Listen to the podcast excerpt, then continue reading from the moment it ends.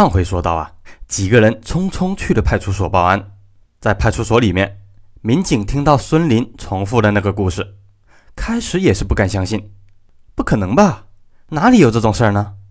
全中国杀人的事不少，没听说过谁把尸体做成干尸还放在自家床上的。你家孩子是不是外国恐怖电影看多了？虽不太相信，一个民警还是说：“我看咱们还是去现场看看吧。这个孩子不是说记得路吗？这几个月咱们这里确实失踪了不少孩子，大家都觉得很奇怪，说不定就和这个人有关系。”于是几个民警上了警车。带着孙林赶赴现场。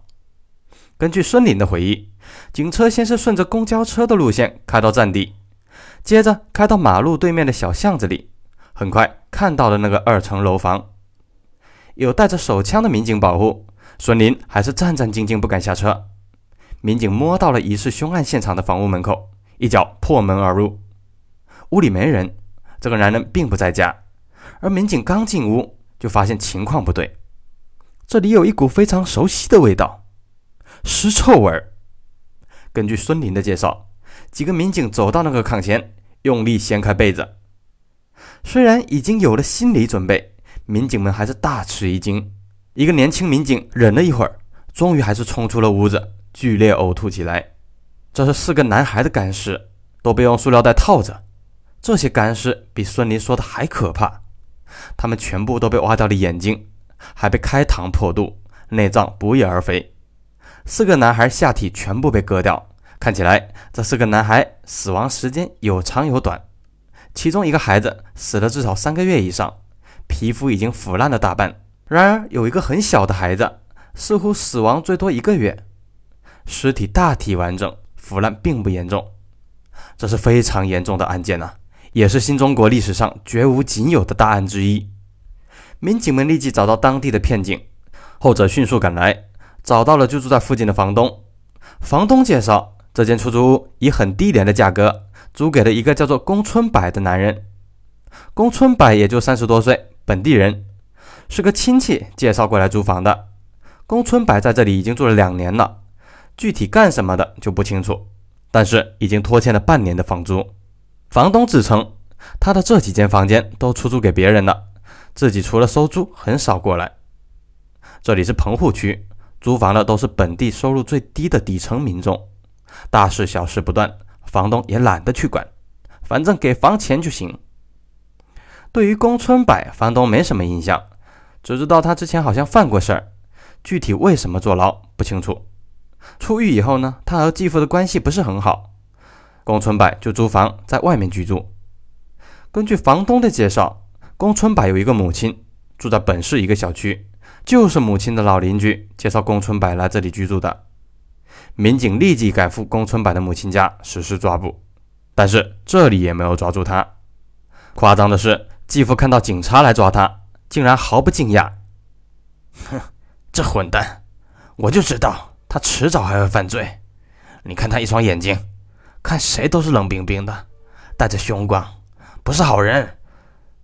根据继父的介绍，宫春柏几个月前因打架弄丢了烧烤店的工作，一直游手好闲，靠敲诈母亲微薄的退休金为生。平时他就在曾经担任过网管的天启网吧鬼混，打游戏、看电影，有时候通宵不回家。民警们紧急扑向天启网吧，将正在这里上网的宫春柏当场堵住。在受害者孙林报案后，仅仅半天，变态杀人狂宫春柏就被擒获了。奇怪的是，这个已经杀了多人的宫春柏并没有任何抵抗，也没有丝毫恐惧。将宫春柏押回局里以后，一些民警听说出了特大案件，也来围观。其中一个民警负责登记这半年失踪的孩子信息，还协助家长发带照片的寻人启事。宫春柏穿的那件蓝色羽绒服，就是一个多月前失踪的少年白某的衣服。白某十六岁，是初三学生，个子比较高。去网吧打游戏之后一去不回。白某的家庭有些特殊，母亲在四十岁的时候改嫁，为后面一个丈夫生育了儿子，就是白某，几乎是老来得子啊。父母对白某还是很关心的，即便家庭贫困，也尽量满足儿子的要求。白某上初中时，父母都五十多岁了，精力衰退，身体不佳，忽视了对儿子的照顾。白某经常一个人跑去网吧打游戏，父母也不管，反正也不是去打架闹事儿。白某失踪以后，父母在本市贴了很多寻人启事，将失踪时的衣服也说得很清楚。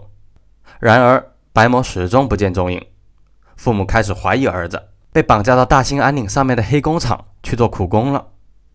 他们做梦也没有想到，儿子早已被残杀，他的羽绒服竟然穿在宫春柏身上。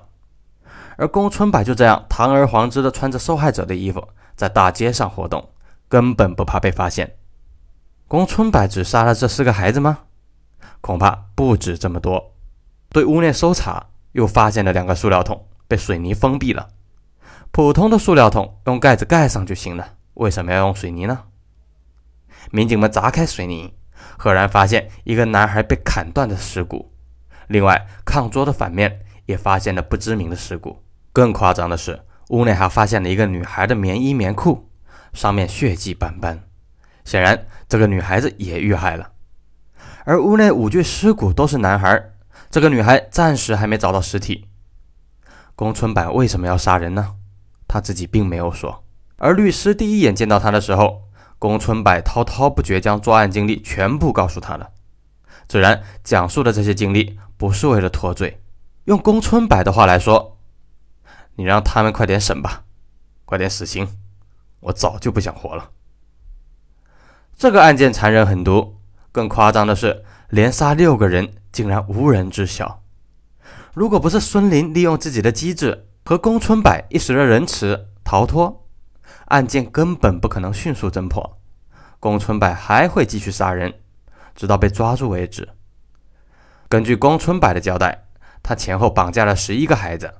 最小的九岁，最大的白某也不过十六岁。其中六个人被他杀了，其余五个人被他猥亵或者击奸后释放，就包括孙林。让人无语的是，之前被释放的四个孩子的家属都没有去报案，只是自行搬家或者外出打工，以躲避宫春柏。另外，作案时间跨度有一年左右，而宫春柏几乎就是在天启网吧反复的骗走孩子。但他仍然没事儿，甚至宫春柏穿着受害者的羽绒服，还能堂而皇之的在网吧上网。根据警方对现场的搜查，发现一些孩子并不是被当场杀死的，其中一个人至少在这里生活了十天的时间。民警对此也颇为不理解，因为宫春柏的房屋距离邻居很近，房屋质量也差，隔音不好，可以说是鸡犬相闻。隔壁夫妻晚上声音大一些。宫春柏都可以听到，反之亦然。那么，为什么宫春柏绑架了十一个人，杀了六个人，期间还有孩子生活了十天，绝对会有很大的动静，怎么就没人在意呢？没人报警呢？还有啊，宫春柏既然是变态杀人狂，为什么还要冒险将孩子在家里养上十天，还将其中五个人放走呢？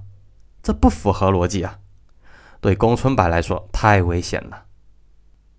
最后，宫春柏到底为什么会变成这样的人呢？